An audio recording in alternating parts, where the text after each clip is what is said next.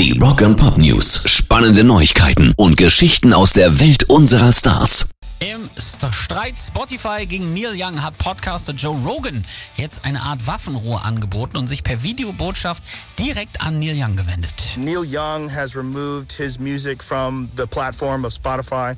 Um, I'm very sorry that they feel that way. I most certainly don't want that. Er sagt zwar weiterhin, dass seine Gäste in seinem Podcast nur Meinungen vertreten, aber er spricht erstmals auch davon, dass es sich dabei teilweise um gefährliche Fehlinformationen handelt. Trotzdem, die alte Band Crosby, Stills, Nash and Young wird jetzt auch den Musikstreaming-Dienst Spotify aus Solidarität verlassen.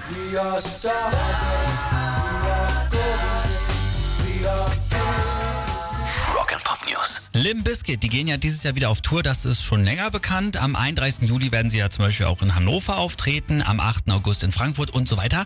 Scheinbar steht aber immer noch nicht fest, wer die Vorband für Limp Bizkit sein soll. Fred Durst hat deswegen jetzt über TikTok seine Fans gefragt, wen sie gerne zusammen mit Limp Bizkit auf der Bühne sehen wollen. Just sitting here thinking about who we should go on tour with this year.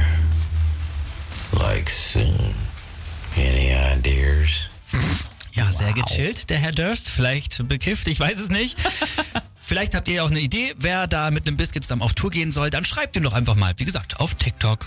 Rock and Pop News. Billy Idol wollte eigentlich dieses Jahr auch wieder in den USA auf Tour gehen und zwar zusammen mit Journey. Musste jetzt allerdings seine Teilnahme an der sogenannten Freedom Tour 2022 absagen.